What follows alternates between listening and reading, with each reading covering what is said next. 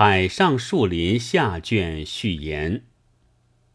这一卷所收的都是文学的作品，诗、剧本、小说，也都是翻译。编辑时作为根据的，除克里木萨姆经的生活的残稿外，大抵是印本，只有没工夫唾骂。曾据译者自己校过的印本改正几个错字。高尔基的早年创作也因为得到原稿校对，补入了几条注释。所可惜的是，力图保存的第十三篇关于列尔蒙托夫的小说的原稿终被遗失。印本上虽有可疑之处，也无从质证。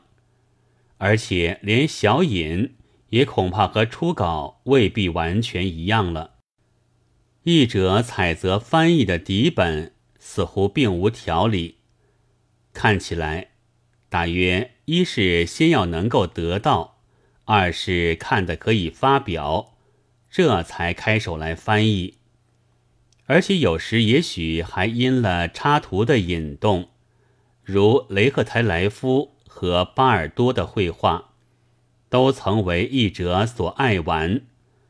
观最末一篇小说之前的小引即可知。所以这里就不顾体力和上卷不同，凡原本所有的图画也全数插入。这自然想借以增加读者的兴趣，但也有些所谓悬剑空龙的意思的。